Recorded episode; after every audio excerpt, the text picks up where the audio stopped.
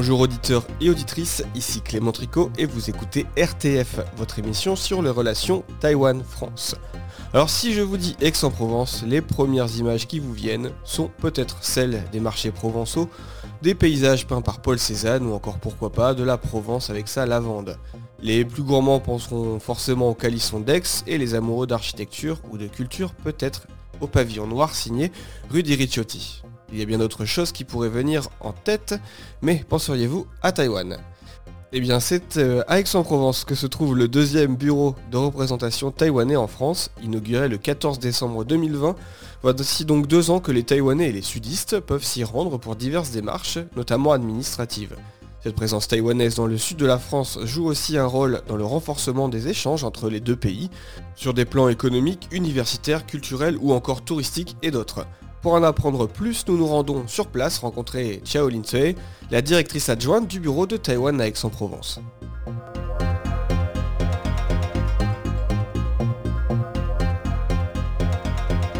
Merci beaucoup déjà de m'accueillir ici aujourd'hui euh, dans la représentation de Taïwan à Aix-en-Provence. C'est le deuxième bureau de représentation de, Taïwan qui, euh, qui, ouvre en France.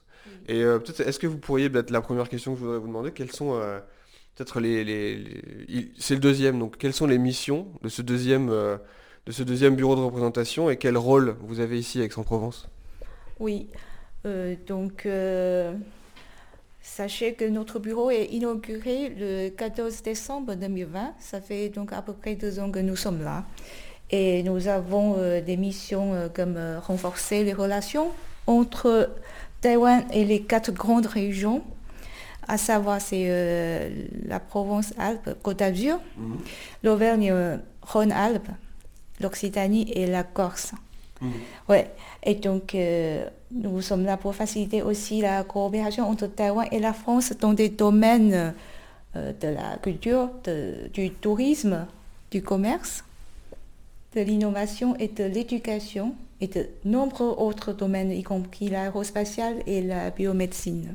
D'accord. Ouais. Et euh, il y a plein de pôles attractifs importants euh, concernant ces domaines sont situés dans le sud. Mm. C'est pour ça que nous avons choisi euh, d'être dans le sud de la France. Ah, donc justement, c'était le, choix de, de, cette localisation géographique. C'était justement pour ces différents domaines dont vous parlez de d'échange, on va dire, et peut-être de coopération. Et est-ce que vous peut-être vous pouvez me donner des, peut-être des exemples de, coopération qui existeraient, qui se passent dans le sud entre euh, Taïwan et la France?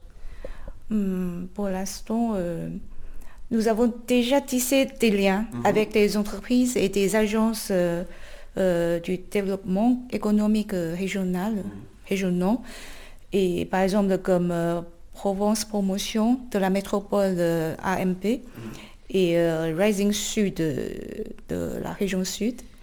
Et nous avons déjà parlé euh, d'une collaboration possible dans le domaine de semi-conducteurs et de la médecine intelligente, euh, de l'économie circulaire, qui sont tous très euh, cruciales pour la restructuration des chaînes d'approvisionnement mondiales mm. qui est en cours.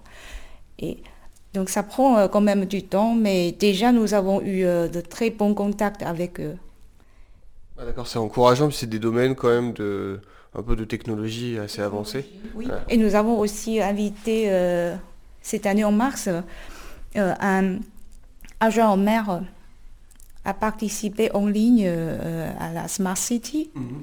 Smart City 2022 qui a eu lieu à Taipei et à Kaohsiung. Mais euh, là, euh, c'est une participation en ligne pour euh, ce agent en mer mmh. d'Aix-en-Provence.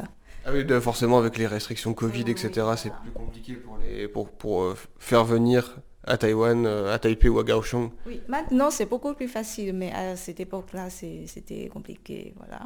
Mmh. Mais de toute façon, on a déjà eu des, on a déjà établi des bons contacts. Oh, c'est encourageant de voir que aussi des, peut-être des, représentants locaux mm. euh, acceptent de participer comme ça à des échanges euh, sur, des domaines comme la Smart City ou des domaines de technologie. Alors, c'est une, question aussi que j'ai, c'est que savoir quelles sont les activités que vous organisez ou que vous accompagnez ici dans la représentation d'Aix-en-Provence Les activités, hein, nous on avait beaucoup organisé. Par exemple, euh, connaissez-vous les fêtes, la fête des bateaux dragons? Oui, bien sûr. Oui, donc euh, nous avons organisé déjà deux fois ce genre de fête. Ah, ici, près d'Aix-en-Provence? Oui, à Aix-en-Provence, à la résidence de Monsieur le Consul général. Et c'est pour rassembler les expatriés taïwanais. Oui, et donc ils, étaient nombreux. Donc la première année, ils étaient peut-être vingtaine. Et cette année, c'est cinquantaine. Donc ah oui, donc à travers ce genre euh, d'activités, des événements, on peut euh, former un réseau plus solide. alors, pour, faire, pour rappeler aux auditeurs, le Festival des bateaux dragons, c'est une course qui, est tous les, tous les, qui a lieu tous les ans, en juin à peu près. Et c'est donc ce sont des, courses de bateaux et le bateau ressemble à un dragon effectivement. Ça on garde l'image mais en réalité euh, c'est juste euh, un repas, un banquet et puis euh, à la résidence. Et, mais on peut faire goûter les gens euh. Les Oui, les zongzi et puis des, des gourmandises taïwanaises. Alors, et autres des activités, vous avez d'autres exemples d'activités que vous avez organisées? Aussi, euh, le plus important, c'est euh, la fête. Euh, la fête de l'anniversaire double 10. Oui, oui, la fête, nationale. Oui, la fête nationale de Taïwan. Et première année, nous, nous étions à Marseille. Et cette année, c'est à Aix-en-Provence. Et c'est un événement très important et réussi parce que nous avons eu euh, plusieurs élus locaux et euh, des euh, parlementaires mhm. et des dirigeants des entreprises et bien sûr des Taïwanais dans le sud qui mhm. sont venus et ça aide à augmenter la visibilité de Taïwan. Il y a aussi la presse qui était présente. Donc ce ne sont pas que des événements à destination des Taïwanais que vous organisez ici dans le sud, c'est aussi pour la communauté française, peut-être européenne, qui se trouve en fait ici. Oui, donc c'est pas, pas uniquement à destination des Taïwanais? Non. Non, non, bien sûr. Alors une, question forcément, euh, c'est vous avez ouvert ce bureau il y a, très peu de temps. Euh, moi je voudrais savoir quel, euh, en quoi ce bureau il, est peut-être complémentaire du bureau de représentation qui, qui, se trouve à Paris. Voilà, c'est un point très important, c'est que depuis 2017, en France, un sénateur ou un député ne peut également être maire président euh, du conseil régional ou départemental. Mhm. Il est donc moins accessible pour euh, nous de contacter les gouvernements locaux ou régionaux euh, seulement en se connectant avec les parlementaires à Paris. Ouais. Et dans ce cas-là, le bureau de représentation de Taïwan à Paris, il continue à échanger à Paris avec les parlementaires. Et nous, nous, nous qui sont dans le sud euh, cherchent à tisser des liens avec les gouvernements euh, locaux et régionaux. Nous avons effectivement un très bon contact avec eux et cela favorise certainement des partenariats franco dans des domaines divers. Mhm. Hein?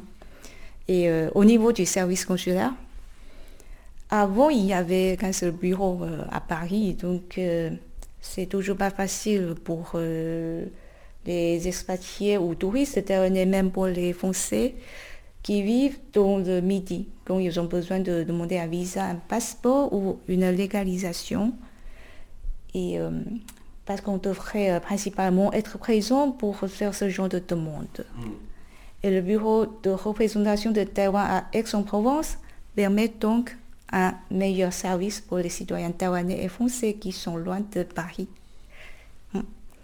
Et euh, notre bureau a également formé en mars cette année, avec la communauté des expatriés taïwanais du Midi, une association du secours aux Taïwanais du Midi, en tant que le plus solide appui des voyageurs taïwanais dans le Midi.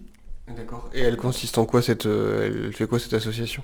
Euh, C'est comme, vous savez, comme il y a pas mal de voyageurs taïwanais en France, et ah, oui, en cas de problème. Euh, d'urgence, on peut, euh, on peut les, Euh, on peut Contacter, puis les- les renseignements et les aider euh, dans le premier temps euh, les amener à la